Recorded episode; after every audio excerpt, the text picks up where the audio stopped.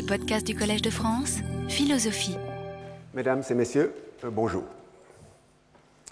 La semaine dernière, j'ai entamé la discussion des trois formes principales du désintéressement le désintéressement de fait, le désintéressement par choix et le désintéressement par négligence. Le premier ne définit pas une motivation spécifique, mais simplement une situation dans laquelle l'intérêt de l'agent n'a pas de prise. En revanche, les deux autres catégories constituent bien des motivations. Plus précisément, chacune d'elles représente toute une gamme de motivations diverses. Parmi les modalités du désintéressement par choix, j'ai d'abord cité l'utilitarisme tronqué, l'utilitarisme classique et ce qu'on peut appeler le quantisme de tous les jours. Pourtant, la forme la plus fréquente est peut-être une autre forme atténuée de l'utilitarisme, à savoir l'altruisme. Du point de vue formel, on peut aussi représenter celui-ci comme un utilitarisme tronqué, mais pour éviter toute confusion verbale, je garderai le terme d'altruisme. L'altruiste se distingue évidemment de l'égoïste, qui, dans l'évaluation des conséquences de ses actions, attribue, attribue un poids égal à zéro aux conséquences pour autrui. Il se distingue aussi de l'utilitariste qui assigne à ses conséquences le même poids unitaire qu'il donne aux conséquences pour lui-même. Entre ces deux extrêmes de l'intérêt personnel exclusif et du désintéressement complet, l'altruiste accorde aux conséquences pour les autres un poids inférieur à l'unité, mais supérieur à zéro.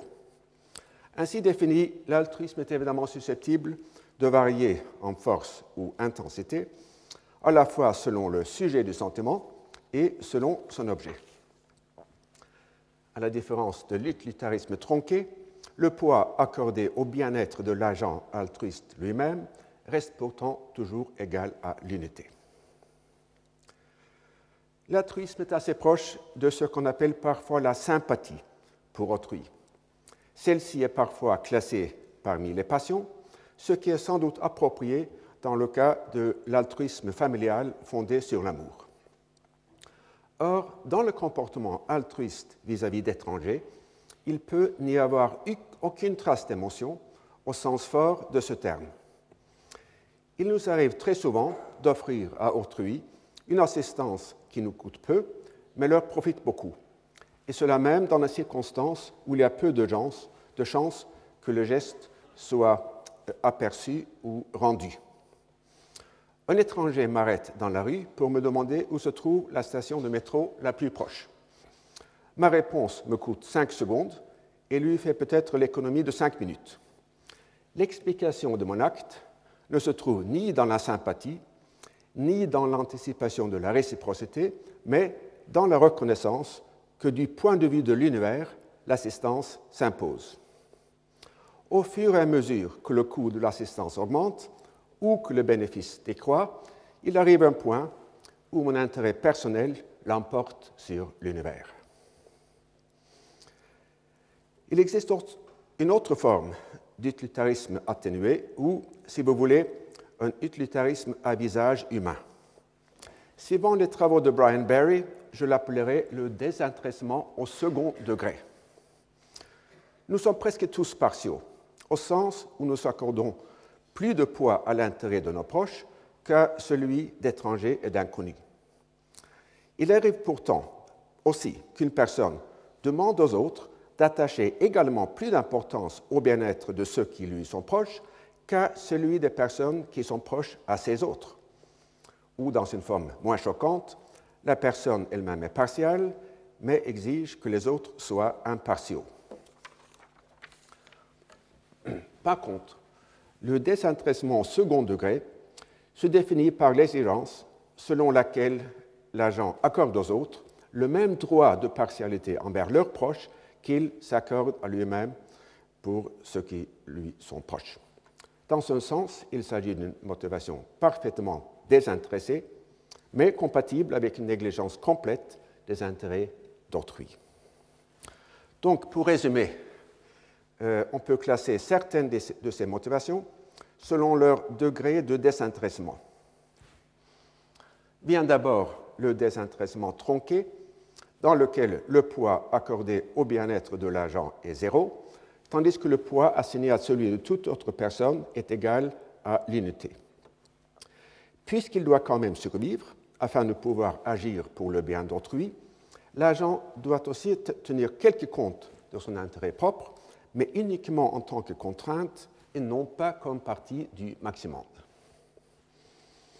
Vient ensuite l'utilitarisme pur, défini par le fait qu'il assigne un poids égal à l'unité au bien-être de chaque individu. Vient en troisième lieu l'altruisme, qui comporte aussi des variations internes dans le degré de désintéressement. La forme la plus faible est celle qu'on pourrait appeler l'altruisme lexicographique. Entre deux options, je choisis toujours celle qui favorise mon intérêt personnel, sauf si celui-ci me laisse indifférent, auquel cas je prends l'option qui favorise l'intérêt public. Un exemple de ce cas de figure serait le choix de minimiser le gaspillage lorsqu'il y a deux modes de faire évacuer l'eau dans les toilettes. Dans cette forme minimale, l'altruisme ne va pas de pair avec le moindre sacrifice personnel. Vient ensuite l'égoïsme, qui est en quelque sorte le degré zéro de désintéressement. Mais comme sur une échelle de température, il existe aussi des degrés négatifs du désintéressement, comme l'envie et la malice. Celles-ci peuvent assumer des formes plus ou moins virulentes.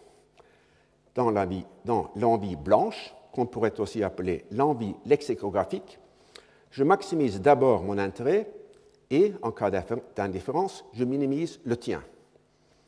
Dans la vie, noire, dont j'ai parlé la semaine dernière et dont je reparlerai euh, la semaine prochaine, je suis prêt à me nuire à moi-même dès lors que je t'impose une perte plus grande encore. Je note brièvement que l'impartialité au second degré n'est pas commensurable avec les autres attitudes, puisque celles-ci sont définies en termes de niveau d'impartialité au premier degré. Le quantisme de tous les jours est également incommensurable pour des raisons que j'expliquerai maintenant. L'échelle du désintéressement se définit par l'impact relatif de mon choix sur mon intérêt et sur celui des autres, le comportement de ces derniers étant supposé donné. Dans le quantisme de tous les jours, les choix des autres sont supposés varier en même temps que le mien. Comme je l'ai suggéré, cette intrication est parfois proche de la pensée magique ou de l'action à distance. Même si, à strictement parler, le quantisme de tous les jours est un principe moral, il subit facilement un glissement vers un lien de causalité magique entre mon action et celle des autres. Je dois pourtant signaler l'existence de chercheurs très sérieux, économistes et philosophes, pour qui l'idée d'action conjointe n'a rien de magique. Il s'agit de Michael Bacharach, de Susan Hurley, de Robert Sugden et pas mal d'autres. Si je n'arrive pas à partager leurs idées, c'est par incompréhension plutôt que par désaccord.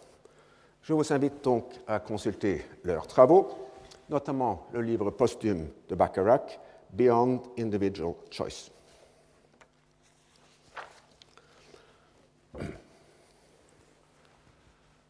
Je voudrais maintenant ajouter la précision suivante. Le choix fait par un agent qui poursuit une motivation désintéressée dans un des sens que je distinguais, peut très bien coïncider avec le choix qu'il aurait fait s'il avait été animé uniquement par son intérêt. Autrement dit, une action contre-intéressée n'est pas une condition ou un critère nécessaire d'une motivation désintéressée. Il n'en est pas non plus, bien sûr, une condition suffisante, car un agent intéressé peut très bien agir contre son intérêt immédiat afin de créer une impression et une réputation de désintéressé qui lui sera utile dans le long terme.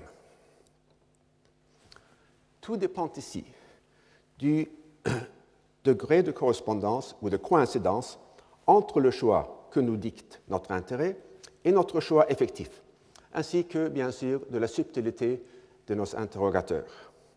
Si entre 20 options, nous choisissons celle qui est optimale du point de vue de notre intérêt, nous invitons de suite l'herméneutique du soupçon.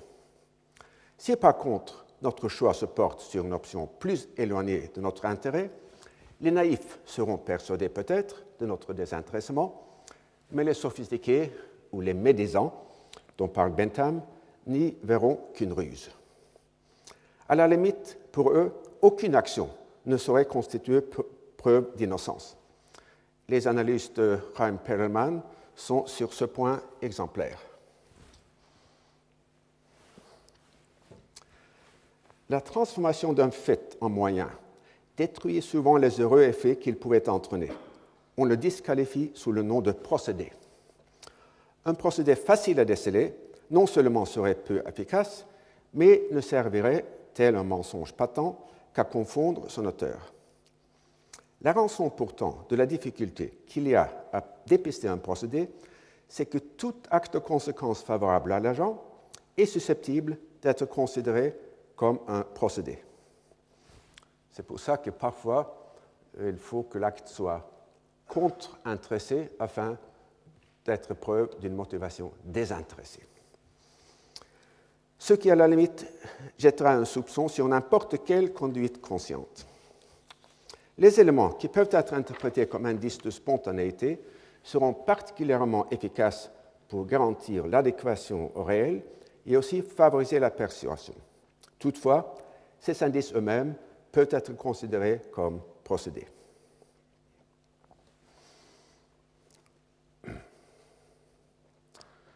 Je passe maintenant à l'idée de désintéressement par négligence. Et vous rappelle d'abord que cette expression, choisie faute d'une meilleure, est à comprendre comme un terme technique pour l'attitude d'un agent qui, conduit par sa passion, ne tient pas pleinement compte de son intérêt. Il faut insister sur le mot pleinement, car je ne me limiterai pas au choix entièrement aveuglé par la passion. Il est possible, dans le laboratoire, d'induire une sorte de parallélogramme de force dans lequel l'intérêt, aussi bien que la passion, contribue au choix de l'agent. Il en sera longuement question dans les cours des semaines suivantes. Et je vous rappelle aussi euh, la distinction que j'ai faite entre les trois conceptions de l'intérêt, l'intérêt brut de l'argent, tel, tel qu'il le perçoit au moment de l'action, l'intérêt élargi, tel qu'il l'aurait conçu s'il avait des croyances bien fondées, et l'intérêt bien entendu, tel qu'il l'aurait conçu s'il avait eu en plus un horizon temporel étendu. La passion, au sens large, où elle comprend non seulement les émotions, mais aussi les appétits forts, les états d'intoxication, etc., est certainement capable de rétrécir l'horizon temporel de l'agent. On a démontré que les appétits des toxicomanes ont cet effet, et il est probable que certaines émotions le produisent aussi. Même si l'agent avisage correctement les conséquences futures de son action présente, dans le calcul de la décision, celle-ci compte pour moins, parfois pour beaucoup moins, que les conséquences immédiates. Ou, de manière plus exacte, non seulement elles comptent, pour moins, mais pour encore moins qu'elles ne le font dans un état d'esprit non passionnel. Même dans un état d'esprit froid, l'intérêt élargi d'un agent est souvent moins compréhensif que son intérêt, bien entendu. Et à chaud, l'écart sera plus grand encore. Les passions sont aussi capables de faire dévier l'intérêt brut de l'intérêt élargi par deux mécanismes distincts. D'une part, les passions induisent facilement la tendance à prendre ses désirs pour des réalités. C'est là un déficit dans le traitement des données informatiques dont on dispose. D'autre part, les passions ont souvent pour effet d'induire un investissement insuffisant dans la collecte de nouvelles données. Comme observé les moralistes, l'agent passionné désire agir aussi rapidement que possible. Non pas qu'il veuille obtenir les fruits de l'action tout de suite, mais c'est que l'inaction lui est intolérable. Et je reprends ici un texte de Sénèque, déjà cité, où il loue le général Fabius pour savoir attendre, temporiser toute chose dont l'homme irrité est incapable. De manière plus générale, la raison accorde à chaque partie le lieu, le temps convenable. Elle-même, elle s'impose des délais pour avoir toute l'attitude dans la discussion de la vérité. La colère fait tout en courant. Ou encore, selon un proverbe anglais, qui se marie à la hâte se repent à loisir. Cette tendance, je l'appellerai l'urgence, qui se distingue donc du rétrécissement de l'horizon temporel auquel on peut donner le nom d'impatience. Il est possible, je pense, d'être un peu plus précis. Toute collecte et analyse d'informations demande du temps. Et c'est en particulier, particulier vrai pour l'information dont on a besoin pour déterminer les conséquences éloignées dans le temps de l'action présente. Il est souvent facile d'établir les conséquences immédiates d'une action, mais plus délicat et dispendieux en termes de temps d'identifier effets, les effets indirects, lointains et parfois pervers qui résulteront des réponses d'autrui. Supposons un dictateur dont la colère est provoquée par le comportement de ses sujets. En prenant des mesures répressives, il ne voit que leur effet de dissuasion immédiat. Il aurait peut-être agi autrement s'il s'était demandé si les effets à long terme de ces mesures n'allaient pas au contraire lui rendre la vie plus difficile en intensifiant leur haine envers lui. Pourtant, les dictateurs rarement suivent le conseil de Leibniz, qui était qu'un bon prince laisse parler le peuple pourvu que le peuple lui laisse faire. On peut voir une autre illustration de ce mécanisme dans les décisions prises par les gouvernements occidentaux après le 11 septembre 2001. Il est possible, et à mon avis même probable, qu'à long terme, les mesures atteignant les libertés civiles ont créé plus de terroristes qu'elles n'ont permis d'en appréhender. Or, dans la panique immédiate, on n'a pas pris le temps de peser le court terme contre le long terme, les effets directs contre les effets indirects, selon la procédure législative normale.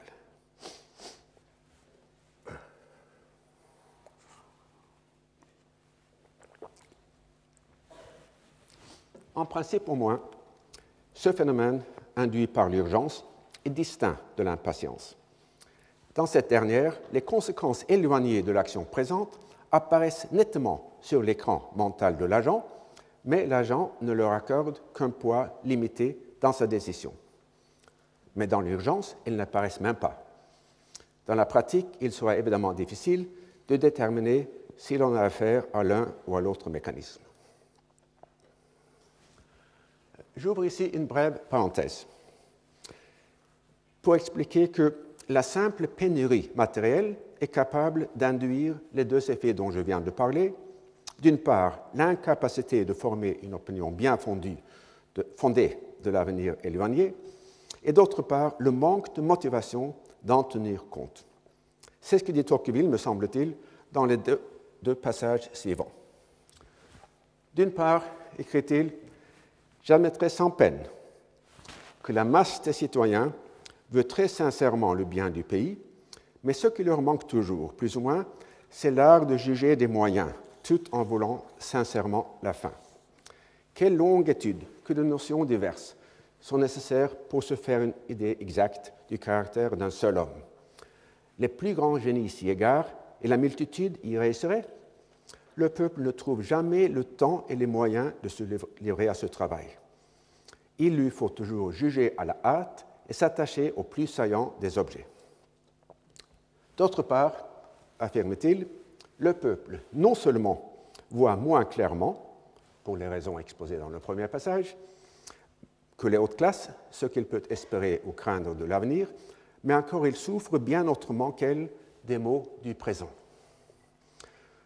Il convient, je pense, de contraster la sobriété de cette analyse de la myopie populaire avec cette autre, qu'on trouve d'ailleurs aussi chez Tocqueville, qui privilégie les passions intempestives du peuple.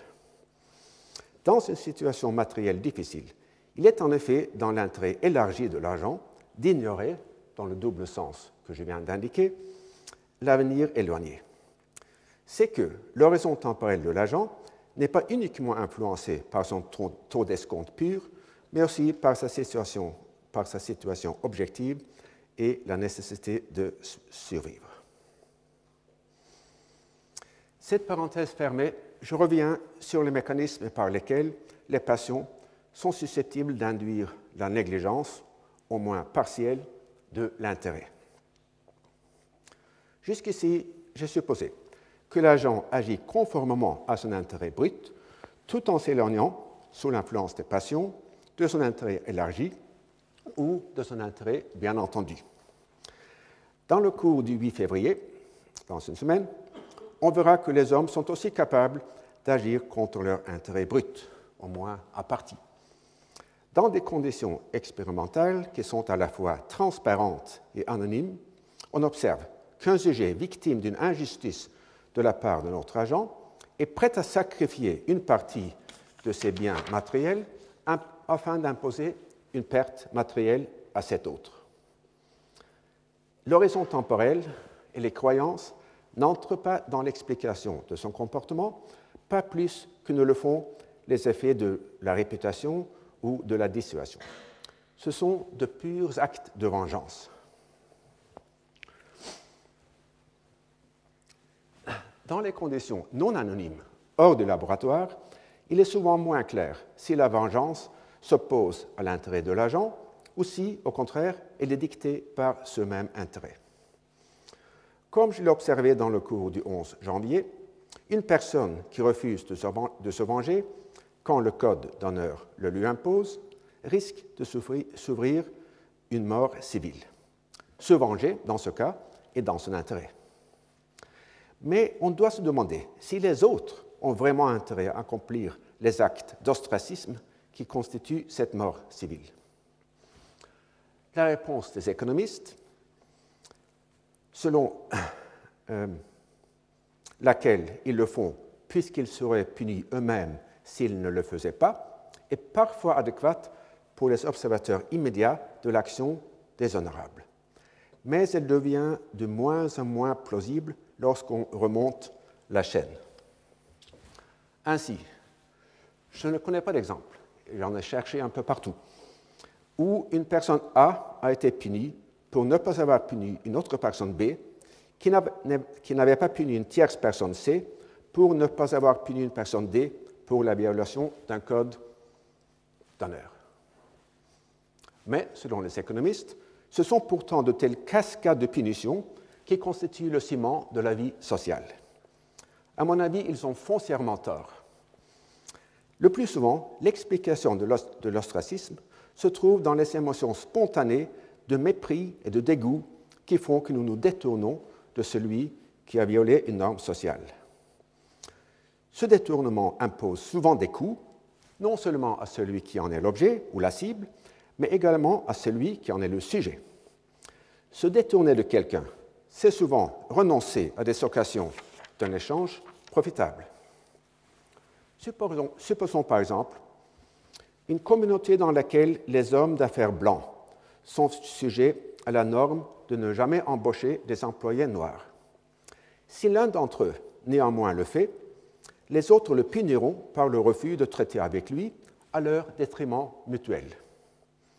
Dans cette perspective, l'ostracisme offre un exemple important du désintéressement par négligence.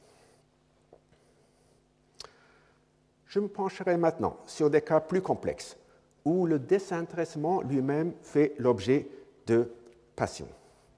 Et je citerai d'abord Serge Colm sur la variété de mobiles impurs dans l'acte de donner.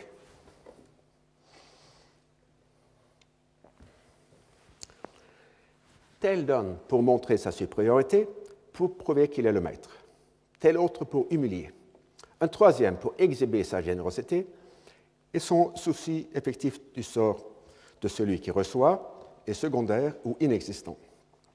Ces démonstrations peuvent s'adresser à des tiers, aux bénéficiaires ou au donateur lui-même. Un autre donne simplement pour montrer qu'il a les moyens. Il existe des dons aussi ostentatoires que la consommation veblénienne. On a ces pauvres, on a déjà donné. Le don fait l'esclave comme le fouet fait le chien, dit un proverbe esquimau. Si nous considérons par exemple le désir d'humilier autrui, un moyen souvent très efficace serait de sacrifier son propre intérêt à celui de l'autre. Selon La Rochefoucauld, Maxime 96, tel homme est ingrat qui est moins coupable de son ingratitude que celui qui lui a fait du bien. En effet, si le mobile derrière la bienveillance apparente est de faire sentir à l'autre son infériorité, ce dernier n'est en rien coupable s'il se montre ingrat ou s'il refuse le don. On en verra euh, des exemples la semaine prochaine, euh, pris dans les expériences psychologiques où les dons sont effectivement parfois refusés. C'est que dans certaines sociétés où les dons sont utilisés de manière systématique pour affirmer la supériorité, du donneur, les récipients refusent souvent les offres généreuses. Comme l'indique Colm, les dons sont capables de servir plusieurs passions à la fois. Le désir hubristique d'humilier le récipient, aussi bien que le désir vaniteux de recevoir l'admiration des tiers. Il ajoute que lorsqu'on donne à la société plutôt qu'à une personne spécifique, la première passion n'a plus de prise. Dans ce cas, écrit-il, le seul délit éthique possible est le don ostentatoire à la société, héroïsme ou stakhanovisme. Cette gloriole ne doit certainement pas être encouragée, mais c'est quand même un défaut mineur. J'ai cité le cas de Necker, qui refusa de se faire payer pour ses services de ministre de Louis XVI par une sorte de stakhanovisme avant la lettre. J'ai affirmé également, également que le mobile de son comportement désintéressé était la vanité plutôt qu'un vrai désir de servir l'intérêt général. Il peut y avoir eu aussi d'autres mobiles. Dans un commentaire sur la retraite de son père en 1781, Madame de Staël observe que, en vain, pour se donner plus de force, M. Necker avait-il montré un désintéressement inouï jusqu'alors, en refusant tous les appointements de sa place. Et on peut en effet étaler son désintéressement afin de se bâtir une réputation qui sera utile dans les affaires, non seulement dans les affaires personnelles, mais dans les affaires du pays. Il semble pourtant que Necker, euh, il semble certain qu'il aimait aussi cette réputation pour des raisons intrinsèques. Sa fille, qui l'adulait et l'idolâtrait, l'admettait. Le but mondain de ses actions, le vent de terre qui le faisait naviguer, c'était l'amour de la considération. Pour reprendre la distinction que j'ai citée plusieurs fois, Necker avait une passion du désintéressement plutôt qu'une passion désintéressée, telle qu'on l'a vu par exemple chez un Jaurès.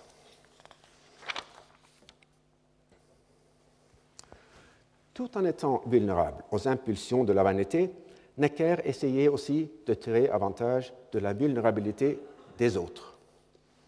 Lors du vote de l'emprunt du 7 août 1789, Necker savait bien que l'état critique du crédit public permettait aux capitalistes de trouver des placements à plus de 6%, euh, et demi. Mais dans le résumé de Jean Aigret, Necker crut ne devoir offrir que 5%, mais il s'efforça de compenser la médiocrité relative de cet intérêt par des formes favorables aux convenances des prêteurs et par des attentions flatteuses pour leur vanité. Donc la question se pose, est-ce qu'on peut être vain et jouer sur la vanité des autres? Euh, Tocqueville, dans ses souvenirs, euh, offre une réponse à cette question. Réfléchissant sur son passage au ministère des Affaires étrangères, il écrit que J'avais fait dans les petites affaires une remarque que je jugeais très applicable aux grandes. J'avais trouvé que c'est avec la vanité des hommes qu'on peut entretenir le négoce, le le plus avantageux, car on obtient souvent d'elles des choses très substantielles en donnant en retour fort peu de substance. Il est vrai que pour traiter avantageusement avec la vanité des autres, il faut mettre entièrement de côté la sienne propre et ne s'occuper que du succès de ses desseins. C'est ce qui rendra toujours ce genre de commerce difficile. Et il continue de dire que dans ces entretiens avec De Broglie, Mollet et Thiers, je leur agréais davantage en leur demandant leur avis, et donc en sacrifiant sa propre vanité, sans le suivre, que si je l'avais suivi sans le leur demander, ce qui aurait offensé la leur. Et on peut peut peut-être voir une démonstration indirecte dans la proposition que j'ai soulignée sur l'écran que l'emprunt proposé par Necker n'avait guère de succès.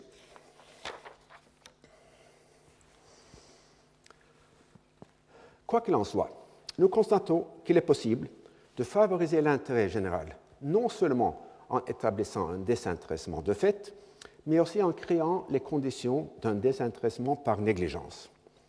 En établissant la Légion d'honneur en 1802, Napoléon la justifia dans les termes suivants. Des babioles, me dites-vous? Les hommes sont menés par de telles babioles. Vous croyez que les armées sont défaites à l'aide d'analyse Jamais.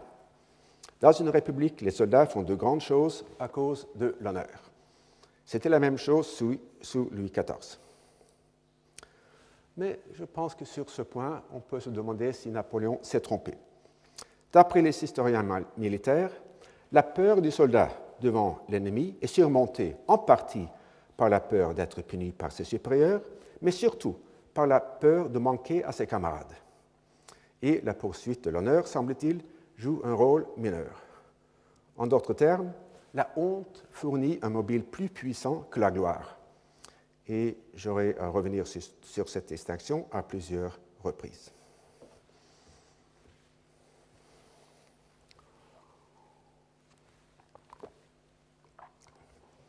Je passe maintenant à l'ordre du jour, c'est-à-dire au thème annoncé pour le cours d'aujourd'hui, les expériences psychologiques susceptibles de clarifier la question du désintéressement. L'avantage de l'approche expérimentale et de permettre d'isoler les facteurs causaux de nature à expliquer un comportement donné.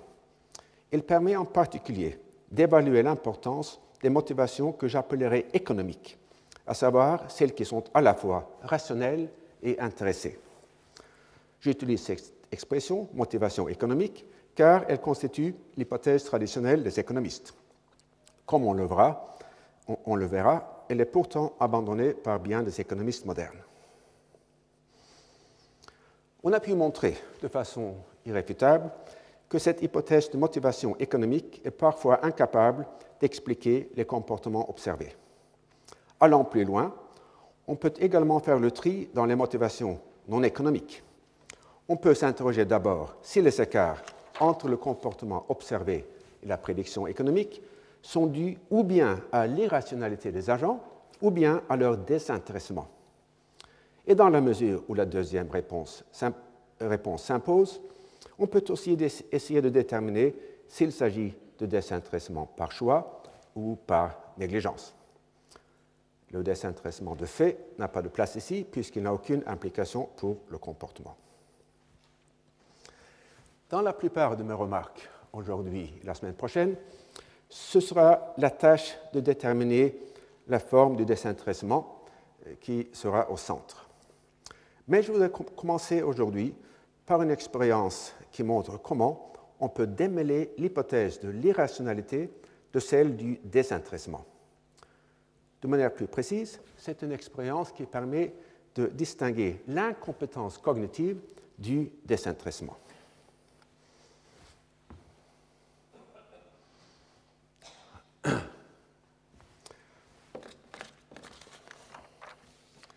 Il s'agit d'un jeu dans laquelle deux joueurs, un et deux, font des offres et des contre-offres successives pour la division d'une somme d'argent qui se rétrécit de période à période au cours des négociations.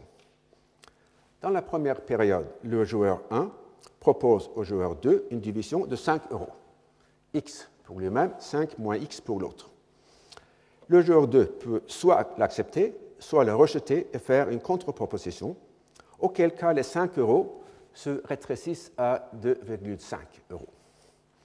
Enfin, le joueur 1 peut ou bien accepter cette contre-proposition ou imposer une division des 1,25 euro auquel se réduit maintenant la somme initiale. Dans l'hypothèse de joueurs compétents et intéressés, et qui euh, se savent être tels, on démontre par l'induction à rebours, backward induction, que le joueur 1 va offrir la division 3,75 pour lui-même, 1,25 pour l'autre, et que cette division sera acceptée par le joueur 2. Les détails de cette démonstration ne sont pas pertinents, sauf le fait qu'il s'agit d'un mode de raisonnement, l'induction à rebours, dont on ne se sert pas souvent dans la vie de tous les jours. Il y a donc lieu de se demander si les sujets du laboratoire sont capables de le reproduire spontanément.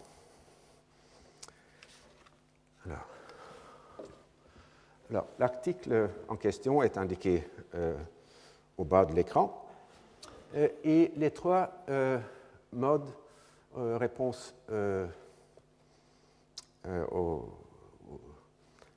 offres envisageables sont comme suit. donc, si 1 et 2 sont rationnels et intéressés et le savent, vous avez la proposition 375 1,25 et l'autre va l'accepter. Ça, c'est euh, simplement une démonstration mathématique de ce qui s'ensuit de l'hypothèse d'acteurs euh, rationnels et intéressés et qui savent qu'ils le sont. Mais dans l'expérience, ce n'est pas ce qu'on observe. Dans les expériences, dans une expérience euh, où le joueur 1 croit qu'il a affaire euh, avec une autre personne humaine, une vraie personne, on observe des offres beaucoup plus généreuses, en moyenne 2,89 pour lui et 2,11 pour l'autre personne. Euh, ce qui suggère plusieurs possibilités. Ou bien le joueur 1 est incompétent, ou bien B, il est sujet au désintéressement par choix, il est altruiste, disons, ou enfin il craint que l'autre joueur ne rejette son offre si celui-ci ou bien est incompétent, ou bien est sujet au désintéressement par négligence, par exemple, puisqu'il éprouve du ressentiment à une offre peu généreuse. Ce sont en principe quatre hypothèses susceptibles d'expliquer l'écart entre le comportement idéalement rationnel et le comportement observé dans le laboratoire. Mais on peut faire le tri en euh, euh, établissant des expériences où le joueur, on, informe le joueur 1 qu'il joue contre un ordinateur programmé pour maximiser son gain. Et dans ce cas, l'offre reste toujours euh, excessivement généreuse par rapport au modèle rationnel et intéressé. Donc, euh, l'explication ne peut consister euh, que dans l'incompétence du joueur, puisqu'il n'a aucune raison de penser qu'il aurait de l'altruisme pour un ordinateur, ou qu'il croirait incompétent l'ordinateur. Ça donne un peu, suggère un peu la méthode générale dans l'expérience dont on va parler. On, on varie les, les modalités des expériences afin d'éliminer l'une après l'autre les motivations possibles jusqu'à ce qu'il n'en reste qu'une capable de rendre compte des observations.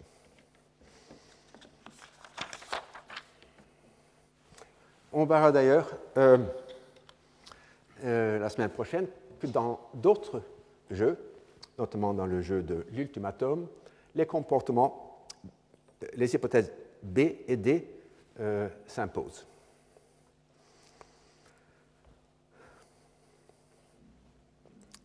Mais dans l'expérience que je viens d'indiquer, les résultats observés euh, s'expliquent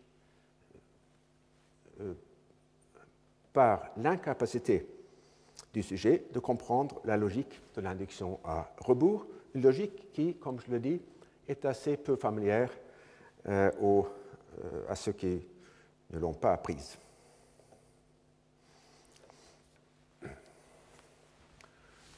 Je vais faire appel à un assez grand nombre d'expériences psychologiques, en fait le plus souvent conduites par des économistes, mais, euh, et qui se font selon des protocoles très divers. Les plus fiables, à mon avis, sont celles où l'on demande au sujet de faire des choix susceptibles d'influer positivement ou négativement sur leur propre bien-être matériel. Ainsi, une somme d'argent leur est proposée au début de l'expérience qu'ils devront utiliser à des fins d'enrichissement individuel ou collectif et même à des fins punitives. Puisque le financement des laboratoires est évidemment sujet à des contraintes euh, financières, on ne peut offrir au sujet que des sommes relativement modestes. Euh, il convient donc de s'interroger si les choix observés sont capables d'éclaircir les situations hors du laboratoire où les enjeux sont souvent plus considérables. Et je reviendrai assez souvent sur cette question. Donc, à mon avis, les expériences qui exigent que le chésé euh, fasse un choix sont, à mon avis, les plus viables. Mais dans d'autres expériences, on cherche simplement à éliciter une réponse verbale. On demande au sujet ce qu'ils auraient dû faire, non, ce qu'ils auraient fait ou ce qu'une autre personne aurait dû faire dans telle ou telle situation hypothétique. On leur demande par exemple s'il est équitable pour un magasin de proximité qui monopolise, la vente des pelles d'augmenter le prix de celle-ci à la suite d'une chute de neige importante. Bien que la réponse soit le plus souvent négative, on ne peut en tirer aucune implication immédiate pour le comportement. Car une personne peut dénoncer une telle exploitation monopoliste tout en étant elle-même, prête à payer plus cher le prix de l'appel si elle est directement affectée par la neige. En revanche, une expérience où les sujets ont à faire un choix permet de constater s'ils sont prêts à sacrifier un intérêt personnel au lieu de se laisser exploiter.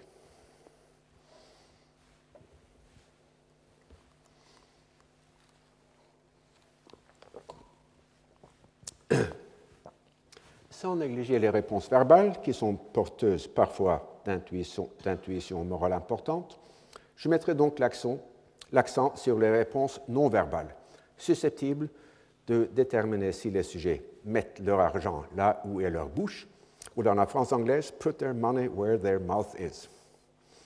D'une part, on peut essayer de, déterminer le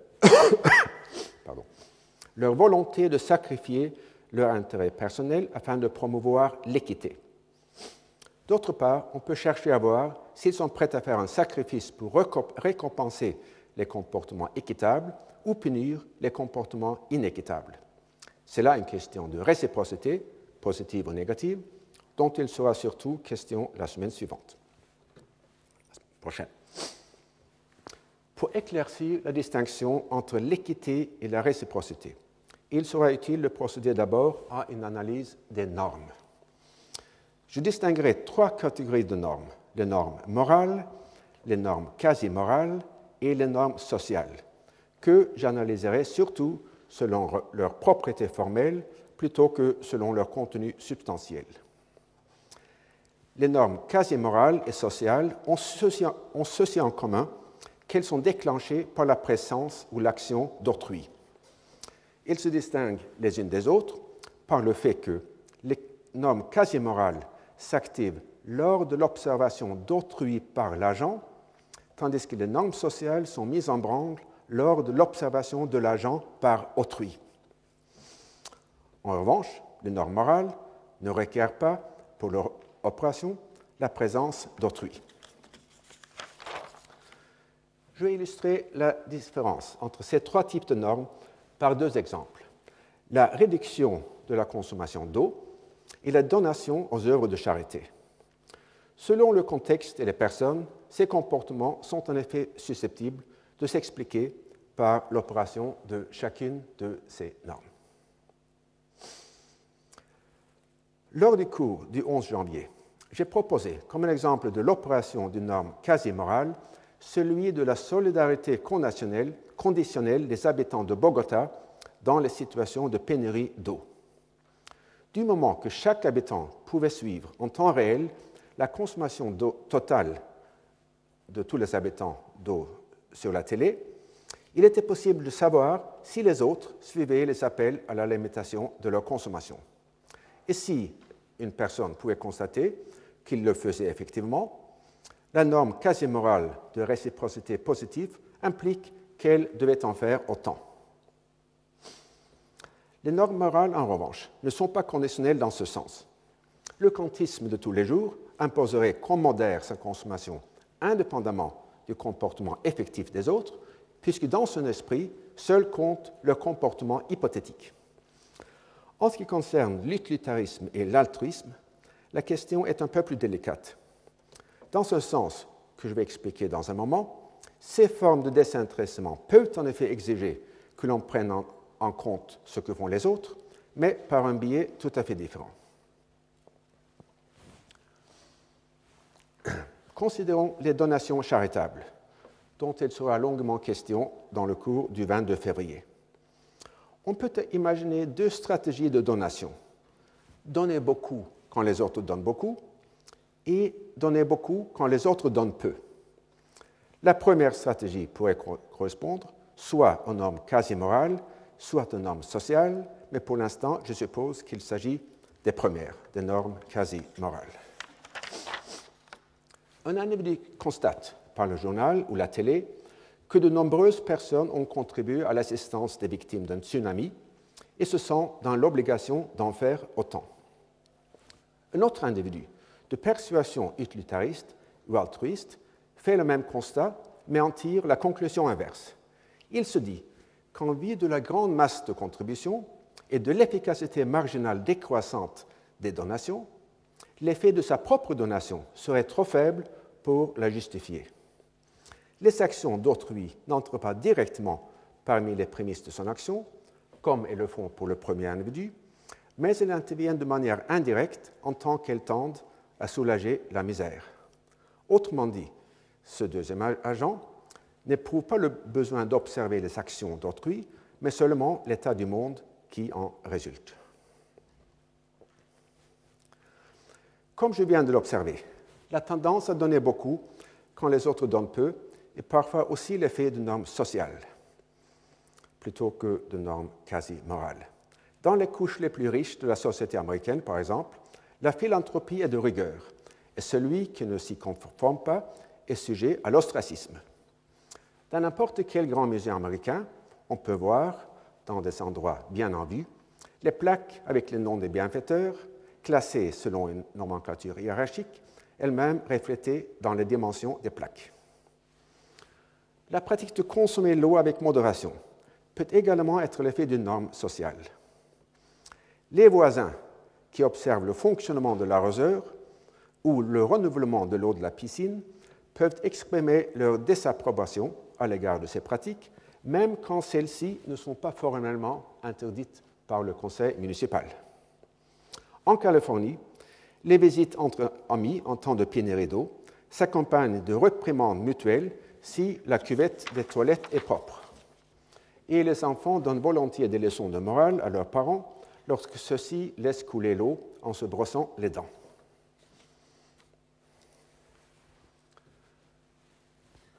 Les normes sociales doivent leur force, qui est souvent immense, à l'interaction face à face des individus. Le fait de se savoir observer induit souvent des comportements désintéressés. Mais il faut distinguer entre un comportement surérogatoire, c'est-à-dire faire plus que ce qu'on est tenu de faire, et un comportement dicté par la peur d'en faire moins. Lorsque Valmont paya la taille pour une pauvre famille, sachant que la rumeur de cette action parviendrait à la présidente Tourvel, il voulait se couvrir de gloire plutôt que d'éviter la honte. Les milliardaires américains qui accordent des dons importants à une université ou à un musée le font souvent, puisque dans leur cercle social, c'est un comportement obligatoire. Et on verra dans le cours du 22 février que le don d'organes pour la transplantation fait l'objet de la même ambiguïté. obligatoire dans certains pays, surérogatoire en d'autres. Pour identifier le désintéressement, il est donc nécessaire d'observer le comportement des agents quand ils ne sont pas observés. Comme je l'ai déjà fait remarquer dans le cours du 11 janvier, ce paradoxe apparent n'en est pas vraiment un.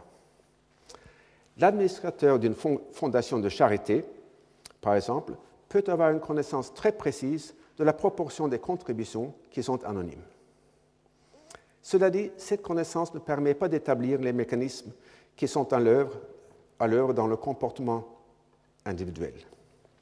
On ne saura jamais, par exemple, si tel donateur important a lui-même, dans le passé, reçu un don. Afin de déterminer les liens de causalité et d'intentionnalité individuelle, il est indispensable donc d'adopter la méthode expérimentale.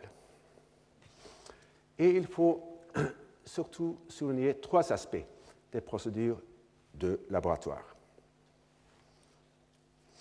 Premièrement, l'interaction des sujets n'est jamais face à face, mais prend toujours la forme de communication entre consoles d'ordinateurs. En plus, les sujets, entrent, et sortent séparément du laboratoire. Deuxièmement, il est de plus en plus commun de créer un écran d'anonymat entre les sujets et l'expérimentateur. Un sujet peut hésiter à faire un choix égoïste devant ce qu'il perçoit comme l'œil sévère de l'expérimentateur. Enfin, en beaucoup d'expériences où l'on étudie le développement des comportements dans la durée, on prend soin que deux sujets donnés n'interagissent qu'une seule fois. Et cette précaution s'explique par le fait que dans les interactions répétées, l'intérêt, bien entendu, ou l'intérêt à long terme, est capable de simuler ou d'imiter le désintéressement. Donc, il faut donc éliminer ces interactions répétées afin de découvrir le désintéressement à l'état pur, s'il existe. Car, en supposant établir ces trois procédures, peut-on être absolument certain qu'un comportement désintéressé reflète une motivation désintéressée Pour la réponse donnée par Kant, et que j'ai citée dans, dans le cours du 11 janvier, la réponse est négative. Il n'existe pas de procédure expérimentale capable d'éliminer le spectateur interne ni d'écarter l'hypothèse de l'amour propre. Telle était la situation au moins jusqu'à une date très récente. Avec l'avènement des scanners du cerveau, il est maintenant possible d'observer en temps réel l'activation des centres de plaisir. Il faut croire que ces centres sont liés, d'une manière ou d'une autre, à l'opération de l'amour propre. Si un comportement désintéressé va de pair avec l'activation des centres de plaisir, l'hypothèse de l'amour propre s'en trouverait renforcée. Cette idée, bien sûr, reste spéculative et conjecturale. Cependant, on verra la semaine prochaine, ou peut-être la semaine suivante, que des expériences récentes permettent d'établir un lien entre certains comportements désintéressés et l'activation des centres de plaisir du cerveau. En plus, il semble que l'activation ne soit pas un simple sous-produit de l'action, mais qu'elle en constitue en effet le mobile. Il s'agit là de comportements pour l'analyse desquels l'hypothèse d'une motivation désintéressée, bien que possible, est peu plausible. Mais on pourrait en principe utiliser les mêmes techniques pour vérifier les corrélats cérébraux d'autres comportements désintéressés pour l'analyse desquels cette hypothèse semble plus crédible. Cela dit, en établissant la possibilité d'identifier les réactions du public interne, on réintroduit du même coup le public externe, en la personne de l'expérimentateur. En effet, si le comportement désintéressé active les centres de plaisir du cerveau, comment déterminer si la cause de l'action se trouve dans l'approbation de cette autre personne, l'expérimentateur, ou dans l'applaudissement du public, interne Il faudrait pouvoir détecter l'activation à l'insu de la personne mais pour l'instant, c'est de la science-fiction.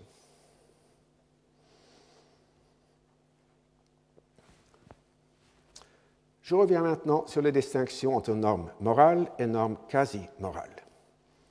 Les premières comprennent les normes d'équité, tandis que les normes de réciprocité appartiennent aux dernières. C'est donc à l'équité que sera consacré le reste du cours d'aujourd'hui. Il n'y a pas de définition généralement acceptée de la notion d'équité. Dans la théorie psychologique, dite théorie de l'équité ou equity theory, il s'agit d'un rapport de proportionnalité entre la contribution au input d'une personne à un processus de production et sa récompense. Ainsi, on a proposé soit à chacun selon son effort, soit à chacun selon sa productivité, comme principe d'équité. Parfois, équité est synonyme de justice et parfois d'égalité.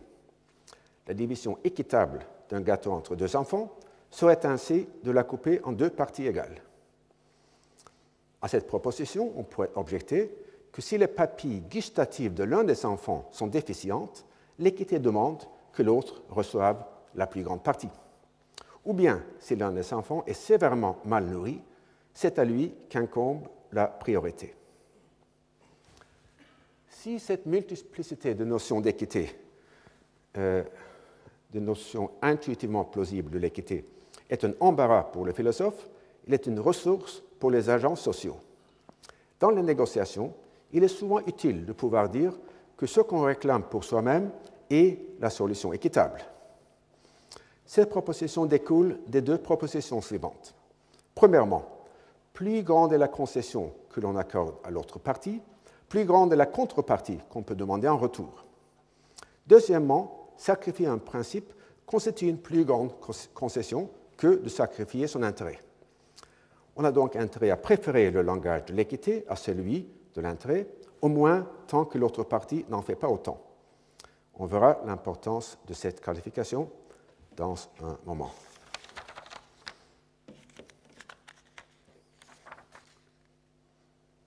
Ou plutôt la semaine prochaine. Puisque je conclue aujourd'hui par quelques démonstrations empiriques de cet usage intéressé, ou qu'on pourrait aussi appeler un usage opportuniste, de la notion d'équité. Dans une expérience faite par David Messick et Peter Sentis, un groupe A de sujets œuvre pendant 7 heures à accomplir une tâche donnée, tandis qu'un autre groupe B travaille à la même tâche pendant 10 heures. Dans un premier temps, on informe les sujets du groupe B que les sujets du groupe A ont reçu une récompense de 25 dollars et leur demande quelle est, à, quelle est à leurs yeux la récompense équitable pour eux-mêmes. La réponse moyenne est de 35 dollars, ce qui, équivaut à peu, près au même salaire horaire. Dans ce second temps, on paie 25 dollars au sujet du groupe A et leur demande quelle est à leurs yeux la récompense équitable pour les autres. Et là, la réponse moyenne est de 30 dollars. Donc, il y a un préjugé égocentrique assez net. Et selon les auteurs, l'explication de ce préjugé égocentrique est à chercher dans la tendance des sujets du groupe A à interpréter l'équité au sens de l'égalité des résultats, tandis que les sujets du groupe B l'interprètent au sens de proportionnalité entre l'effort et le résultat. Et il se peut très bien que cette explication soit la bonne. Mais elle semble pourtant incomplète, dans la mesure où il ignore l'importance pour les sujets de pouvoir se raconter une histoire selon laquelle il serait justifiable de s'écarter de la solution professionnelle. Les sujets du premier groupe peuvent faire valoir, par exemple, que puisque la productivité vers la fin de la journée est plus faible qu'au début, une récompense proportionnelle serait excessive. À quoi le second groupe pourrait répondre que puisqu'en fin de journée on est plus fatigué et le travail donc plus pénible, une récompense plus que proportionnelle s'impose. Bon, je pense que je vais m'arrêter là et je vous remercie de votre attention.